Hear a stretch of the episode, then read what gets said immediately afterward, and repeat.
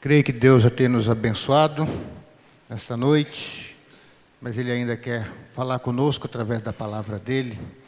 Eu queria te convidar a abrir no Evangelho de Mateus, no capítulo 25.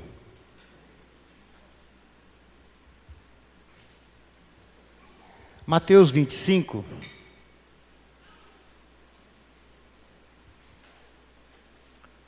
Às quartas-feiras à tarde, a gente tem estudado aqui na igreja sobre a volta de Cristo. E eu comentei com o pessoal que Deus tem falado bastante comigo, creio que tem falado com a turma que tem vindo também. E, e eles falaram, pastor, essas coisas têm que ser falado mais no culto.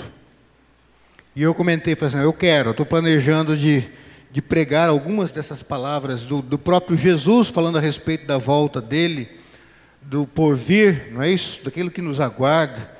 E hoje é um desses dias que eu quero compartilhar uma das parábolas de Jesus.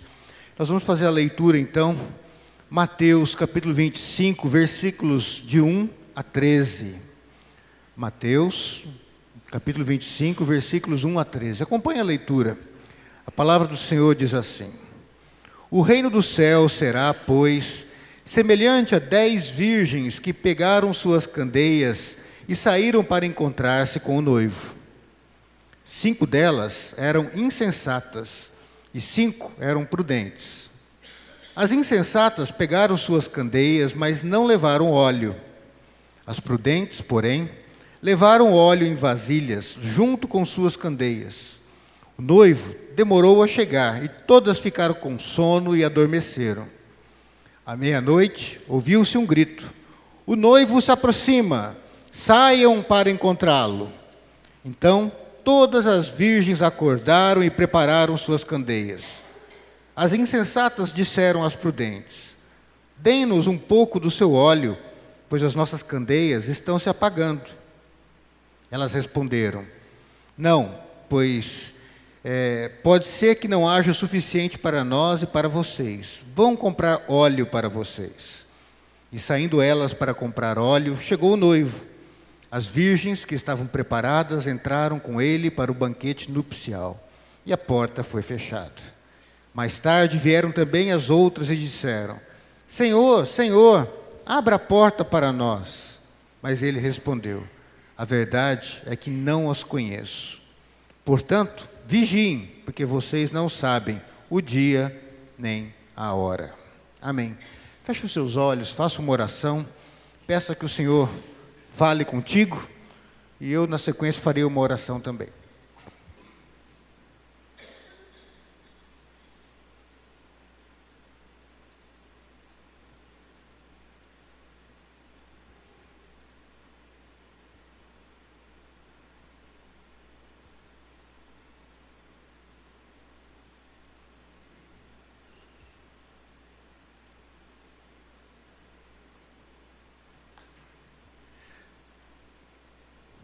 Senhor, nós estamos na tua santa presença de uma forma especial, porque reconhecemos que o Senhor está no meio do teu povo, porque o teu povo está reunido ao redor da tua palavra, buscando o teu querer, para adorá-lo, para exaltá-lo, para servi-lo, para receber um pouco mais da tua verdade e que essa verdade venha nos transformar e aperfeiçoar também nesta noite, Senhor.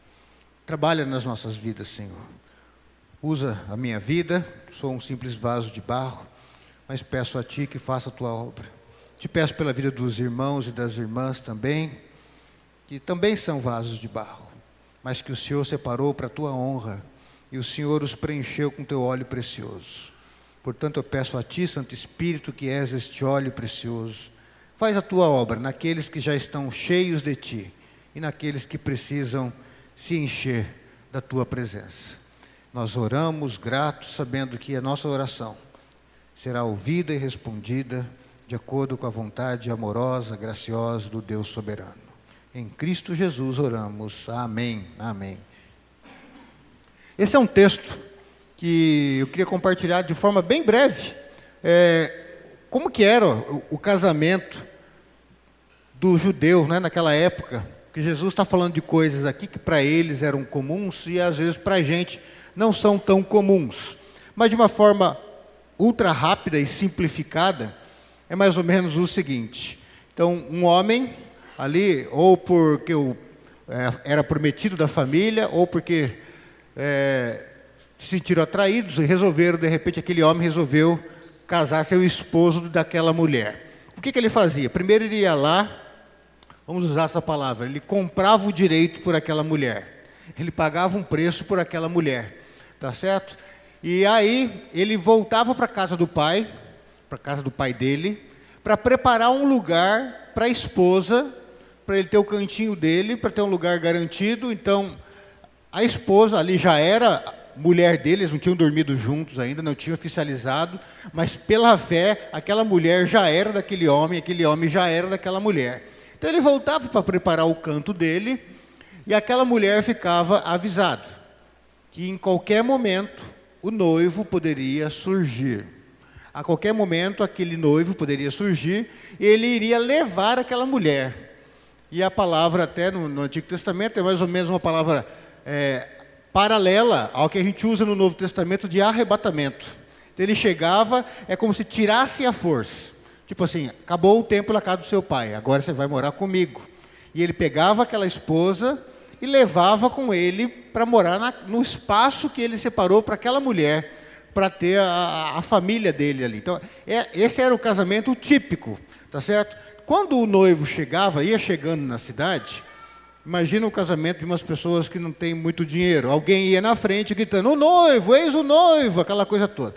Se era um homem de posses, aí um trombeta soando e anunciando que o noivo está chegando. Que é uma simbologia também para a chegada de Jesus no livro de Apocalipse.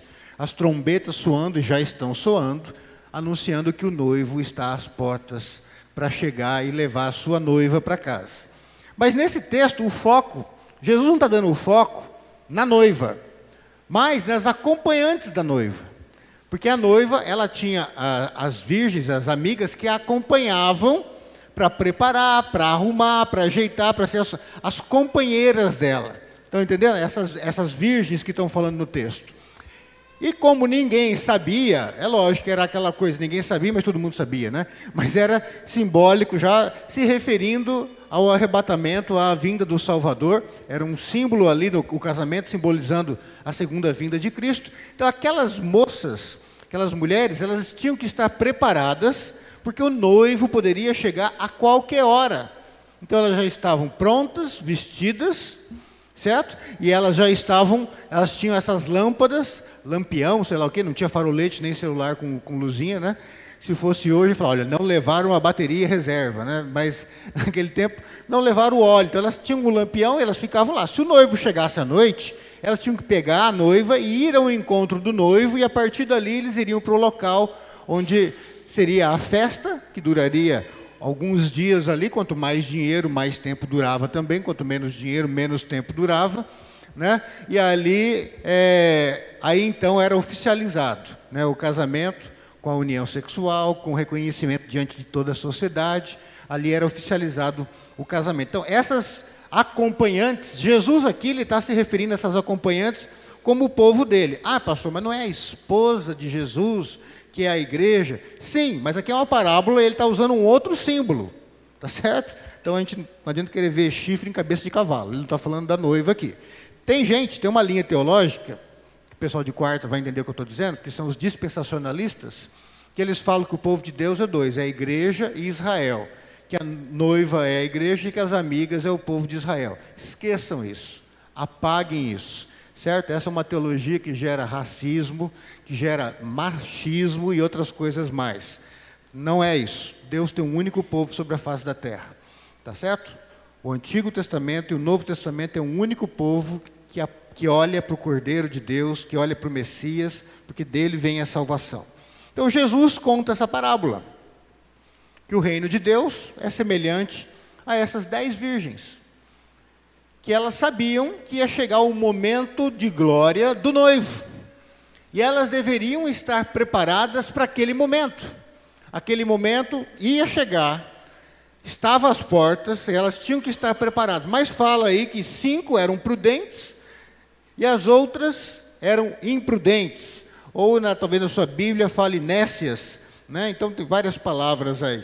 Não estavam nem aí para coisa, vamos dizer assim, certo? Não estavam preocupados. Né? Então, cinco, todas elas estavam ali com as suas lâmpadas, preparadas para acender, né? com óleo ali.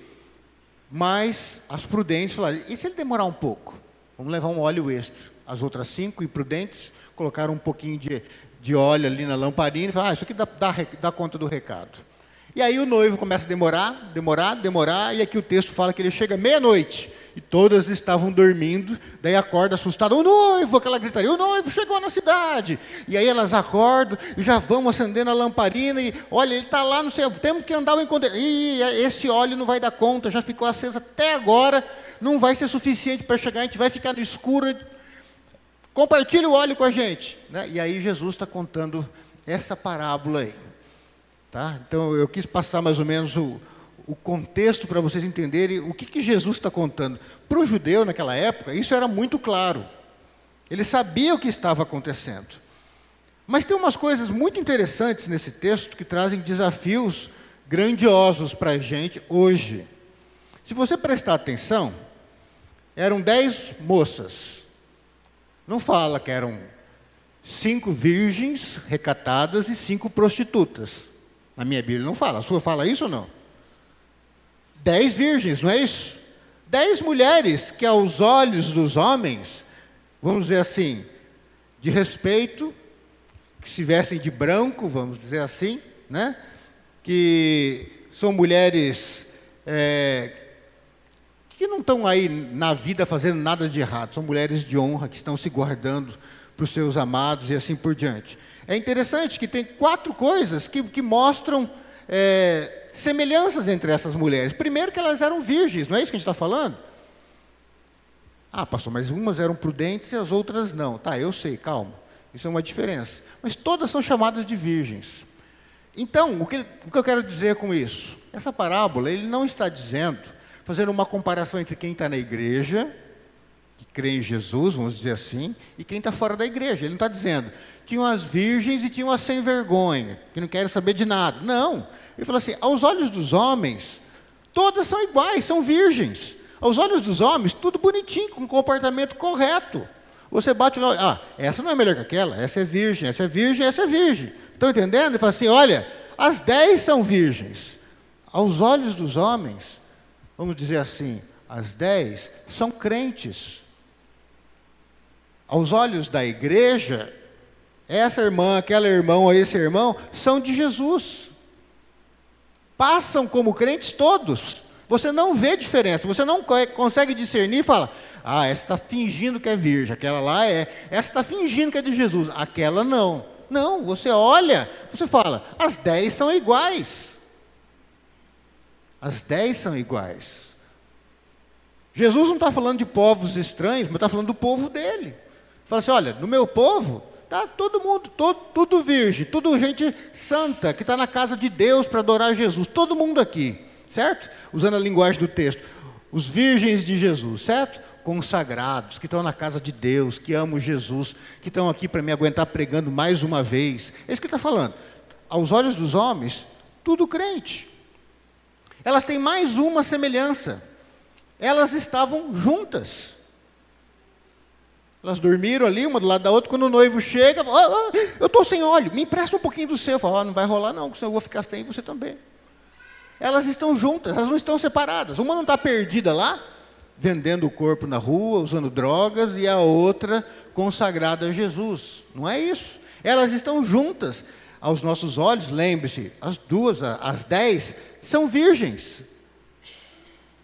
E elas estão juntas não são estranhas uma à outra. Ah, esse pessoal é estranho, esse pessoal que não é crente é estranho. Eles também acham a gente estranho, né?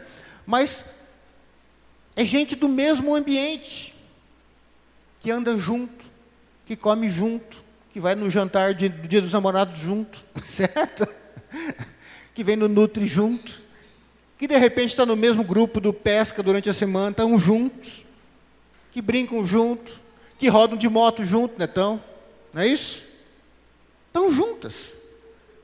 Uma outra coisa interessante de semelhança entre elas é que todas tinham a lamparina, o lampião, sei lá por não se quiser, a candeia, aceso, tinham, tinham luz. Ah, pastor, mas como assim? Você não era.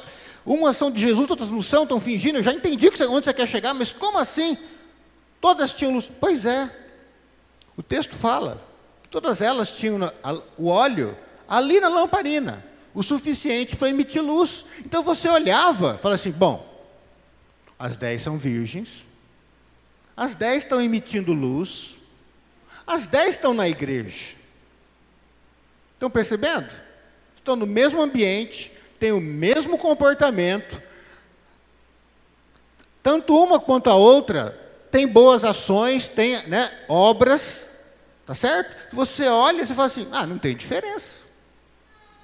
E um outro elemento interessante, tanto o grupo das prudentes quanto das imprudentes nécias, mostraram fraqueza. Quando o noivo começa a demorar para chegar, o que, que acontece com as dez, não com cinco apenas. As dez caem no sono. Mostrando que não dava para você olhar e não, essa é crente, essas são crentes, mas essas aqui são super crentes. Esses são crentes mais ou menos. Então é, tem outra teoria errada, né? Que o arrebatamento vai levar uma metade do super crente e os crentes mais ou menos ficam aqui. Não é isso. Esquece esse troço. Tá certo? Não é isso que o texto está falando. Tá? Veja só que interessante que Jesus está falando. Olha, todas, aos olhos dos homens, são consagradas. São crentes, né? Falando assim, na nossa linguagem. Elas estavam juntas. Quem sabe frequenta mesmo a igreja. O mesmo grupo do pesca. Oraram algumas vezes umas pelas outras. Elas tinham luz, elas tinham obras, faziam caridade, tratavam bem as pessoas, eram educadas, não eram desbocadas, que falavam mal dos outros, fofoqueiras, nada disso. Elas tinham luz. E todas elas demonstravam fraqueza. Então não dava para você diferenciar as cinco prudentes das nécias. Você não conseguia. Porque tanto um grupo quanto o outro tinha fraquezas. Estão percebendo as semelhanças? Mas elas tinham uma diferença. E essa diferença foi a diferença que determinou a eternidade de um grupo e de outro grupo. Vocês perceberam, né? Quatro semelhanças, tem só uma diferença. Qual é essa diferença entre um grupo e outro? Vocês lembram aí no texto? As prudentes, elas tinham o quê? Um óleo extra, não é isso? Então não tinha só aquele óleo ali da lamparina. Quando o óleo acaba, fica aceso mais um pouquinho, queima o pavio, pronto, acabou. Apaga. Não. Vai que o noivo demora. Vamos carregar um pouquinho mais de óleo. Ah, pastor, está vendo? Mas todas elas tinham um pouco de óleo, é o Espírito Santo. Eu sei que o óleo simboliza o Espírito Santo. E então tem crente que tem o Espírito Santo e vai ficar, porque tem pouco óleo, e o outro tem muito óleo, vai. Não é isso que o texto está falando. Não é isso que o texto está falando. Tem um outro texto na Bíblia que fala que, olha, eles estavam entre nós, mas não eram dos nossos. Porque se fossem dos nossos, teriam permanecido. Eles experimentaram dos dons do Espírito Santo. Eles experimentaram das bênçãos do Espírito Santo. Eles viram Deus agindo na vida dos outros. Eles oraram e viram Deus respondendo. Eles estão na comunidade do Espírito Santo. Eles veem Deus agindo. Eles oraram e pessoas foram curadas pela oração deles. Eles estão na presença do Espírito, vivendo na comunhão do Espírito na igreja. Eles não estão lá fora, eles estão na igreja. Eles estão experimentando do óleo comunitário aqui, da pregação do Evangelho. E isso faz com que eles sejam luz. Só que aquele óleo que você guarda no teu íntimo, que é seu, que você e Deus sabe, eles não tinham o Espírito mesmo deles ali, o Espírito Santo habitando neles, eles não tinham. Esse grupo de mulheres imprudentes não tinham. Quando você está na comunidade, na igreja, na comunidade do povo de Deus, você prova das bênçãos de Deus. Quer ver um exemplo? Povo de Israel. Deus tira eles do Egito. A Bíblia fala que nem todos em Israel eram de fato israelitas, não é isso? Todos saíram do Egito, todo aquele grupo grande né, alguns dizem em torno de 600 mil pessoas, uma população de Londrina. Não é isso? Quantos entraram na terra prometida? Vocês lembram? Cabe numa mão.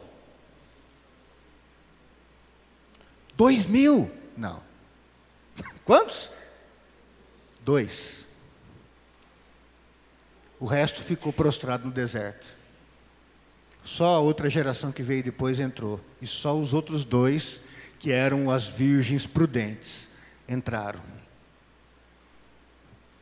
Estão entendendo o que eu estou falando? O joio e o trigo crescem juntos. O joio, ele está no meio do trigo, ele está crescendo junto com o trigo. A mesma água que abençoa o trigo, abençoa o joio. Ou você acha que o raio de sol também que está ali, é, iluminando o trigo para ele crescer, desvia do joio e pega só no trigo ali do lado? Não, ele está no mesmo terreno. A mesma água que um bebe, o outro bebe, o mesmo sol que irradia para um crescer, irradia para o outro. A mesma terra fértil ali para um é terra fértil para o outro. Ele está provando daquelas bênçãos. Mas sabe, no final, joio é joio, trigo é trigo.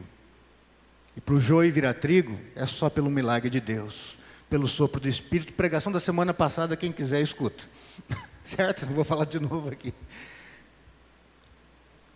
Aquele grupo imprudente tinha o óleo da lamparina. Mas aquele óleo era esse raio de sol que eles estavam aproveitando porque estava perto do o joio que está aproveitando porque está perto do trigo.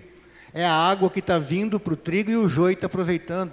Mas não existe um compromisso verdadeiro com o noivo que está para vir. Estão entendendo? O noivo estava para vir. As prudentes se preocuparam. Falaram assim: espera aí, é o dia de honra do noivo, é o dia de honra da noiva. E eu tenho que estar preparado para isso. Ah, vou colocar um pouco de óleo aqui na lamparina, vai que ele chega à noite. Não, mas só isso não, tem que ter mais.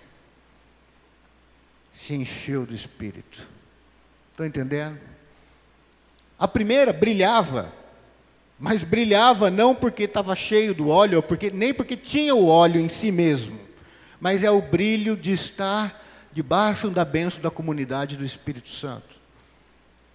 As outras, de fato, tinham óleo.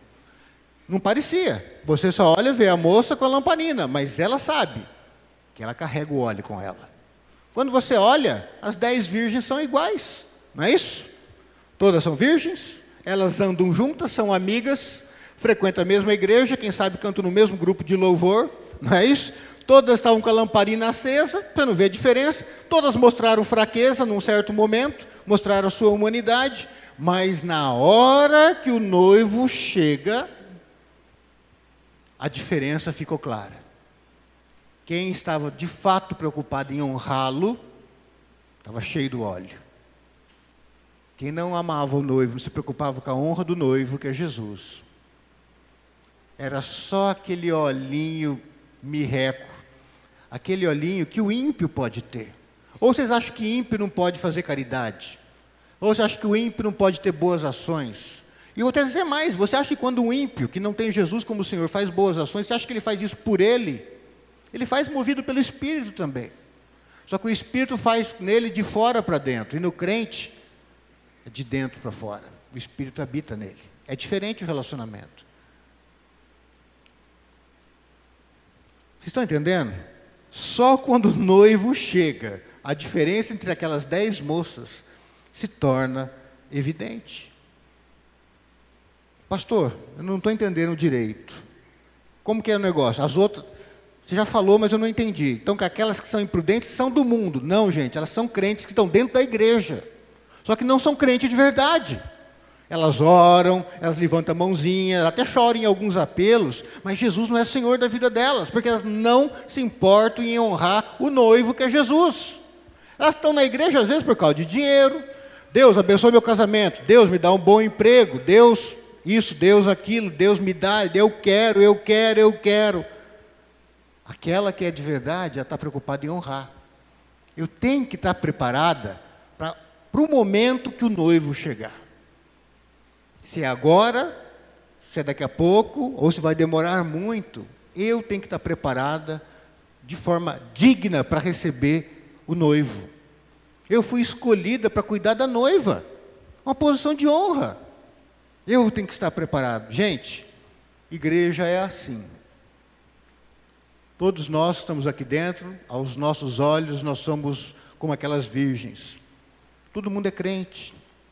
Nós estamos juntos. Agora nós estamos juntos aqui também. Todos nós fazemos algo de bom, somos luz. Todos nós temos as nossas fraquezas, os nossos pecados, isso também nos iguala. Mas Jesus sabe quem está carregando o Espírito extra, né? Quem está de fato cheio do Espírito Santo. E eu vou dizer uma coisa, mas pastor, como assim? Quanto cheio que eu tenho que estar? Não é o quão cheio. O Espírito, gente, não é uma coisa que você fala assim, ah, a, a, sua bateria do celular. Quanto do Espírito Santo você tem? Ah, eu dei uma recarregada domingo agora, deve estar com uns 30%. O Espírito Santo é uma pessoa. Ou ele habita em você, ou ele não habita em você.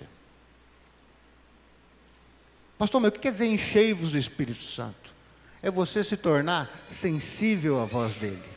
É você se tornar receptivo à vontade dele é você se tornar cada vez mais submisso à vontade dele. Então, a Bíblia fala o seguinte: que Deus não dá o espírito por medida. Vocês escutaram o que eu falei? O que quer dizer isso? Que Deus não dá o Espírito Santo por gotejamento e nem por merecimento, senão não seria graça, seria obras, né? Salvação seria por obras. Ah, quer dizer então que para eu me encher do Espírito tem que ser bonzinho. Quanto mais bonzinho, mais eu me encho. E aí quando eu chegar num nível 80% de carga espiritual, né, do Espírito Santo, se Jesus voltar eu estou salvo, caso contrário não. Então é obras, não é isso. Deus não dá o Espírito por medida. Se você está em Cristo, você tem o Espírito Santo habitando em você. Se você não tem Jesus Cristo como Senhor da sua vida, você não tem o Espírito Santo habitando em você.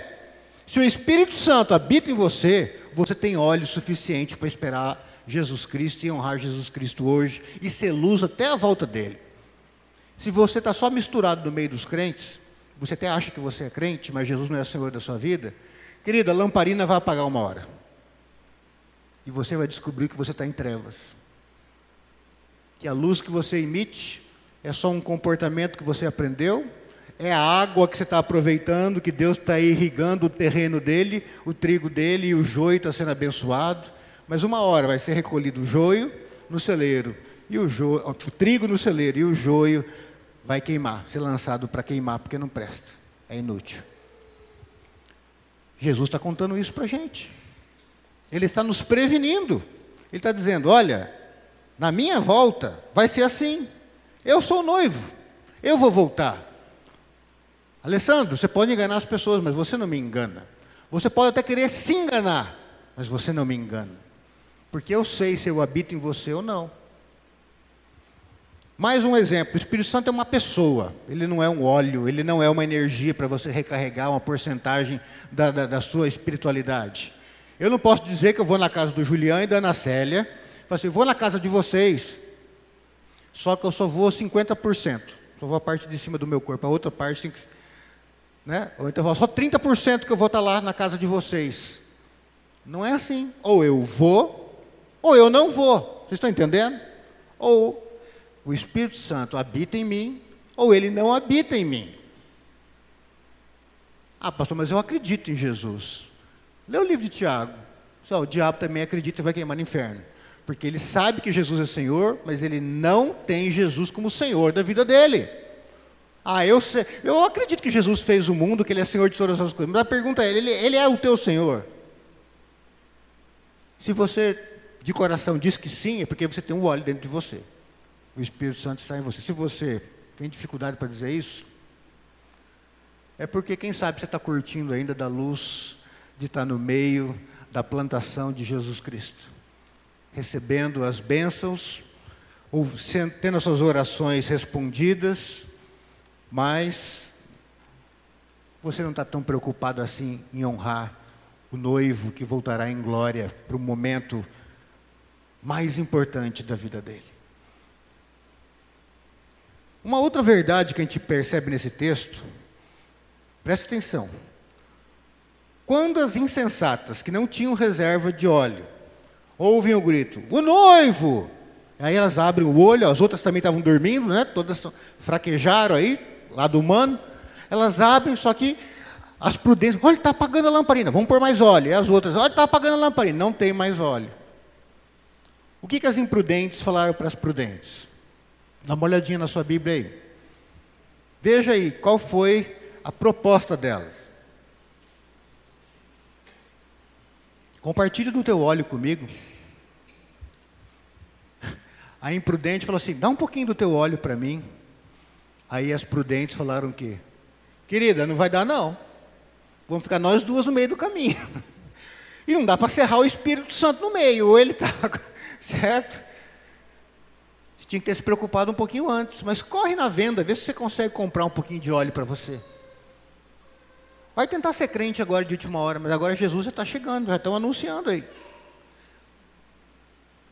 Sabe o que Jesus quer dizer com isso? Teus filhos não vão ser salvos pela tua salvação. Teu pai não vai ser salvo pela tua salvação. Você não compartilha a tua salvação. Você vê aquela propaganda do celular novo agora? Achei legal aquilo, hein? Está acabando a bateria, você só encosta no outro assim, tu divide, né? Compartilhando. Então, se salvação fosse assim, vocês viram isso? Não precisa nem plugar nem nada, só encosta um celular no outro, se aproxima, divide a, a carga da bateria pelos dois celulares. Gente, que interessante. Mas salvação não funciona assim. Eu tenho uma filha, né? Se eu não falar de Jesus para ela, se ela não se converte, se ela não tem Jesus como Senhor, ela não vai para o céu porque eu sou crente, porque eu sou pastor. Estão entendendo? Ah, pastor, a minha família é tudo de pastores, presbíteros, tem teólogo, tem, nossa, tem até missionário que morreu lá, parente meu. Que legal, se a fé deles era verdadeira e eles morreram, estão tudo no céu na casa do Pai, mas você não vai para lá por causa deles. Não se compartilha Você pode compartilhar a salvação compartilhando Jesus para que a pessoa se entregue a Cristo. Jesus está dizendo: olha, o óleo que um tem não salva o outro. Ou usando a, a linguagem de Deuteronômio, lá no livro, Deuteronômio é um livro da Bíblia, para quem não sabe, tá? Lá em Deuteronômio, Deus eh, fala o seguinte: vou parafrasear o que está lá. Nenhum pai vai ser condenado pelos pecados do filho, nem justificado pela justiça do filho. E fala a mesma coisa. Nenhum filho vai ser justificado, quer dizer, ser salvo, por causa da justiça do pai, e nem condenado por causa da injustiça do pai. O que, que Deus está dizendo para a gente? Um dia, cada um de nós tem que assumir um compromisso com Jesus, para se encher desse óleo, se entregar ao senhorio dele, porque se você não se entrega ao senhorio dele, não vai adiantar você falar assim: ah, mas eu sou esposa do fulano. Ah, mas eu sou casado com ciclano. Ah, o meu pai era isso, a minha mãe era aquilo, o meu tio, meu tio foi presidente da Igreja Presbiteriana do Brasil. Não adianta falar isso. Você podia ser filho do, do apóstolo Pedro, Paulo, sei lá o quê. Não interessa. Vou dizer mais. Podia ser um dos irmãos de Jesus lá, com José e Maria. Certo? Se não se convertesse, meio irmão, né? Ia para o inferno do mesmo jeito. Ah, eu, lá na terra eu fui irmão de Jesus. Esquece. Pois é, então agora Jesus vai ter um irmão da carne lá no inferno. Estão entendendo o que eu estou dizendo? Você não compartilha essa salvação, você não divide a tua salvação. Bom, eu sou bem crente, eu estou plugado em Deus, estou 100% do Espírito Santo, tenho três filhos, Aí você já imagina, né? Dá para eu manter uma porcentagem legal para mim e dividir com os outros o Espírito Santo. Não dá. Você tem que conduzir os teus filhos a aceitarem, reconhecerem o senhorio de Jesus, para que Deus, no momento certo, dê o Espírito, não por medida, mas de forma abundante. Encha o teu filho e a tua filha do Espírito Santo. Vocês estão entendendo o que, que Jesus está falando? Jesus está dizendo aqui, em poucas palavras e palavras diretas para vocês. Gente, fica esperto. Dentro da igreja tem virgens prudentes e imprudentes. Todo mundo parece ser crente, mas nem todo mundo é. Todo mundo parece que está indo para o céu, mas tem gente que está dentro da igreja indo para o inferno. Tem gente que tem boas obras, que ora, que parece muito bonitinho, muito crente, mas se lá no fundo Jesus não é Senhor, não tem o Espírito Santo. Se não tem o Espírito Santo, quando o noivo chegar, não vai chegar até ele. Quando Jesus chegar nas nuvens, você não vai subir até ele. Você vai ficar, querido. Você vai ficar. Ai, o pastor, hoje, horrível, um sermão que dá medo. Pelo amor de Deus, vai na igreja para ser consolado, fortalecido. Pastor dá aquele, aquele sermão, agora estou até com medo de ir para o inferno. É ótimo que você está com medo. Pensa um pouco na sua fé. Pensa um pouco na sua fé e veja se Jesus é o Senhor da sua vida. Se Ele é o Senhor de verdade, você se entregou para Ele, querido, você está cheio do Espírito. Ah, pastor, mas eu não sinto. Aí agora é uma questão de intimidade. É uma questão de você se aproximar. Tá certo? O texto continua, e eu já estou acabando. Aquelas imprudentes. Então o noivo chegou, saiu com o grupo dele, uns cavalos lá, tudo lá para o lugar que vai ter a festa, saiu com a, a, as virgens, levaram a noiva, está todo mundo indo lá, já começou a festa, aquele vinho maravilhoso, aquele churrasco, aquela coisa toda que o judeu gostava, né? aquela carne, aqueles pães. E de repente, as imprudentes ou as nessas bate na porta e bate na porta, bate na uma hora, o noivo, escuta, que foi? Não, não, é que a gente estava sem óleo, mas a gente conseguiu chegar aqui agora, a gente foi, né, conseguiu um pouquinho, a gente veio meio no rumo, a gente viu a tua luz de longe, viemos assim pela tua luz tal, e chegamos, estamos aqui. A palavra de Jesus para aquelas mulheres, gente, escuta o que eu vou falar. Eu sei que ali é mais bonitinho que eu, mas olha aqui agora. Olha o que Jesus fala para aquelas mulheres que chegaram ali naquele momento. Ele olha para elas assim: gente, eu não conheço vocês. Mas como não? Eu congregava lá com Águia, com Elinho, com Silvério, com Ana Luísa, com Vini. Eu era ali da mesma igreja. Como se... Não conheço você. Toda essa turma que você falou está aqui dentro, eu conheço eles. Eles tinham um relacionamento comigo. Eles pecavam. Ah, então, eles pecavam igual eu peco. Pois é, mas eles se arrependiam de coração e recomeçavam com temor na minha presença. Eles falavam comigo de coração. Ah, mas eu também orava. Eu não, filho, você rezava, você falava um monte de palavrinha. Você nem sabia quem eu era e nem queria saber de fato. Você só queria que no final do mês eu desse o teu dinheiro, a tua comida. Eu até dei isso para você. Mas, de verdade, nós nunca tivemos um relacionamento. Você nunca se preocupou em me conhecer. Por que agora a preocupação? Agora é tarde. Já foi o seu tempo. Agora é tarde. Queridos, Jesus dá essas palavras para a gente, para a gente fazer uma avaliação da nossa fé. Eu fico imaginando no dia do julgamento lá, muita gente vai assustar. Mas Jesus, eu expulsei demônio em teu nome, eu fiz isso. Eu quase que não faltava na igreja. Até dízimo eu dei muitas vezes, né? Quer dizer, não sempre, mas muitas vezes eu dei e tal. Eu falei assim, mas eu não conheço você. Mas eu dei até o meu dinheiro para você, investir na tua obra. Eu disse, pois é, mas o que eu queria mais era o teu coração, a tua amizade, o teu amor, e que você me honrasse como teu Criador. Eu morri por você. Eu sou Deus, eu me fiz homem para morrer por você, pagar pela tua dívida espiritual. E você levou a vida de qualquer jeito, mas eu ia na igreja. Pois é, você só ia na igreja, mas tinha o piano lá também. E o piano não veio para o céu. Tinha até uma sanfona de um pastor meio louco lá na igreja também, mas ela ficou lá embaixo também. E não sai da igreja, está sempre na igreja. Você também estava na igreja, mas estava igual o piano. Nunca se prostrou e declarou que eu sou Senhor, nunca quis ter um relacionamento comigo. Ah, mas eu conhecia tudo da igreja presbiteriana. Pois é. Eu conhecia tudo da Bíblia, falei assim, Satanás também.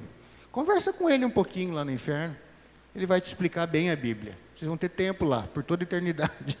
Agora é tarde. Agora é tarde. Eu não quero escutar isso. Eu não quero escutar agora é tarde. Eu não quero que Jesus olhe nos meus olhos e fale assim: É Alessandro, né? Não te conheço. Sei quem você é. Eu te criei. Eu te abençoei muitas vezes, mas intimidade mesmo, conhecer de intimidade, ser teu amigo e você me ter como teu amigo, teu Senhor e teu Salvador, isso nunca aconteceu. Agora, já foi. E a porta vai se fechar. E eu não vou curtir aquela festa daí. Fecha os seus olhos. Coloca a tua vida diante de Deus. Hoje, imaginemos que aqui, este local, é a plantação de Deus. Plantação de trigo. Mas eu sei, tem joio também. Quem é você? Trigo ou joio? Você tem mesmo o Espírito Santo? Ou só aquele olhinho que qualquer um tem, que dá uma brilhadinha de vez em quando? Você está preocupado em honrar Jesus com a sua vida, com seus valores, com as suas prioridades, com o seu caráter? Você está disposto até a perder dinheiro nos negócios, às vezes, para honrar Jesus com seu testemunho? Você está disposto, quem sabe, até perder o teu emprego para fazer aquilo que é certo, depois poder olhar para a pessoa e falar assim: olha, eu não perdi nada, porque eu sei para onde eu estou indo e quem cuida da minha vida.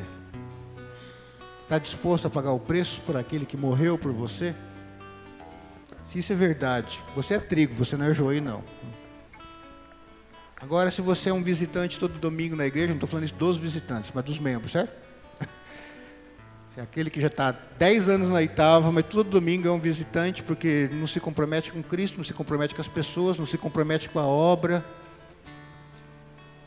eu te pergunto: se esse dia da volta de Jesus fosse hoje, você se identifica mais com as virgens nécias ou com as prudentes? Você tem buscado a face de Deus? Conhecê-lo? Está preocupado com a tua santidade? Não é só para fazer as coisas certinho para ir para o céu, não é isso, gente. Você não vai para o céu porque você vive certinho mas porque Deus é tão bom, porque Jesus é o Senhor da tua vida e te ama, você quer honrar com a tua vida, com os teus olhos, com os teus lábios, com a forma que você utiliza a sua sexualidade, pela forma que você é pai, que você é mãe, esposo, esposa, filho, pela forma que você namora, pela forma que você trata o seu dinheiro. É só um instrumento para você prover o que você precisa para sua família ou você é um escravo do dinheiro? Quem é o Senhor da sua vida? Se o noivo voltar hoje, você está com a reserva de óleo?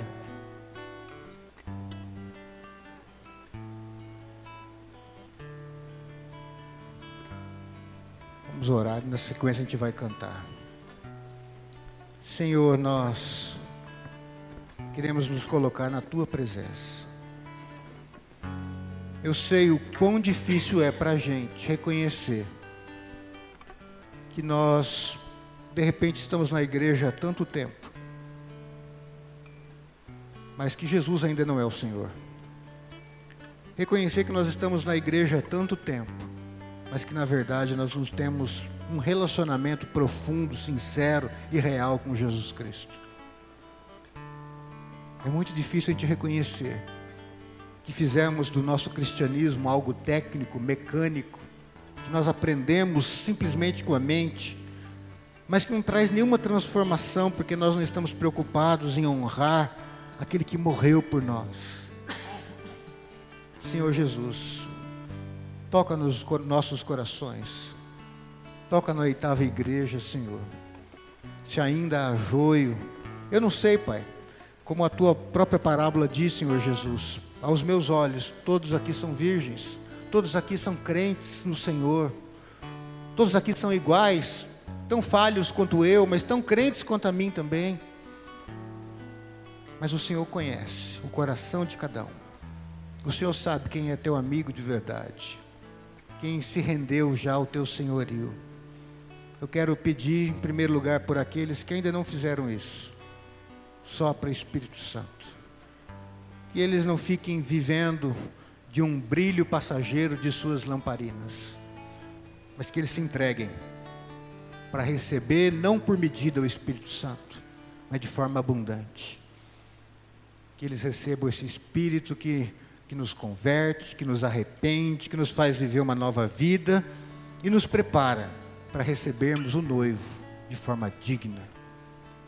Vem, Espírito Santo, e faz a tua obra na tua igreja. Aqueles que já são teus, Santo Espírito, eu peço que nos aperfeiçoe, que nos santifique. Não queremos ser pegos de surpresa, ter que nos arrumar repentinamente para receber o noivo. Mas quando o noivo despontar nos céus, as trombetas soando, queremos gritar daqui: Maranata, vem Senhor Jesus, porque esperávamos ansiosos por esse dia glorioso, quando a morte será vencida, quando as enfermidades já não existirão, quando a justiça será plena. Vem Senhor Jesus, porque somos teu povo, comprados por um alto preço na cruz do Calvário. Faz a tua obra, Senhor, nas nossas vidas. Em nome de Jesus. Amém. Nós vamos ter nossa última oração, receber a bênção apostólica, mas eu queria dizer que se você quer receber uma, uma oração antes de ir embora, que você venha à frente. Vou chamar o Jefferson aqui, o Irapuã. Deixa eu ver. Vem Sandro também, vem cá, Sandro. E estarão aqui esses homens para orar. Orar.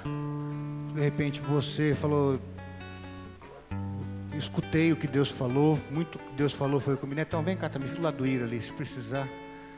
Nós vamos ter essa última oração, mas se você quer, fala assim, não, Deus falou uma coisa especial comigo, eu quero me comprometer, eu não, eu não quero chegar lá e descobrir que, que eu fui imprudente, que eu não fui amigo de Cristo, que eu fui um estranho dentro da casa do Senhor. Todo dia na casa dele, toda semana na casa dele, mas sem nunca conhecê-lo.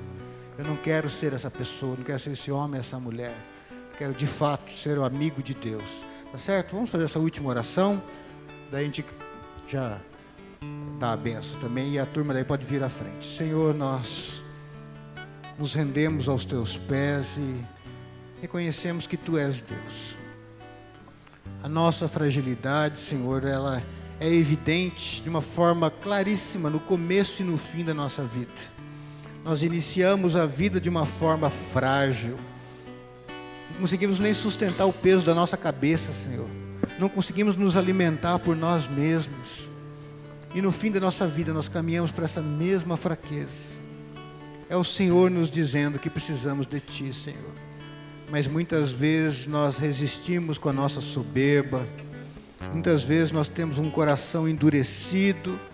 Nós até aceitamos a religiosidade, a religião, aceitamos até um certo ponto, mas naquele ponto onde exige um compromisso, um compromisso de, de amor, um compromisso de entrega, muitas vezes nós nos retiramos, muitas vezes nós, Jesus, nós não caímos de joelhos e dizemos: Senhor Jesus, eu sou teu. Seja para ser rico ou ser pobre, seja para viver muitos anos ou poucos anos seja para ter muita saúde ou viver na enfermidade, sou teu. A minha vida é tua, porque o Senhor sabe melhor o que é o melhor para mim. Senhor, como é difícil para nós fazer isso, mas eu peço a Ti que trabalhe no coração da Tua igreja, que sejamos uma igreja quebrantada, uma igreja que se prepara a cada dia para a chegada do Senhor da glória. Abençoa, Senhor, essa nossa semana, abençoa as nossas famílias e que a graça do Senhor Jesus Cristo, o amor de Deus o Pai, o consolo e a comunhão do Santo Espírito estejam sobre as nossas vidas e todo o povo de Deus, hoje e sempre. Amém.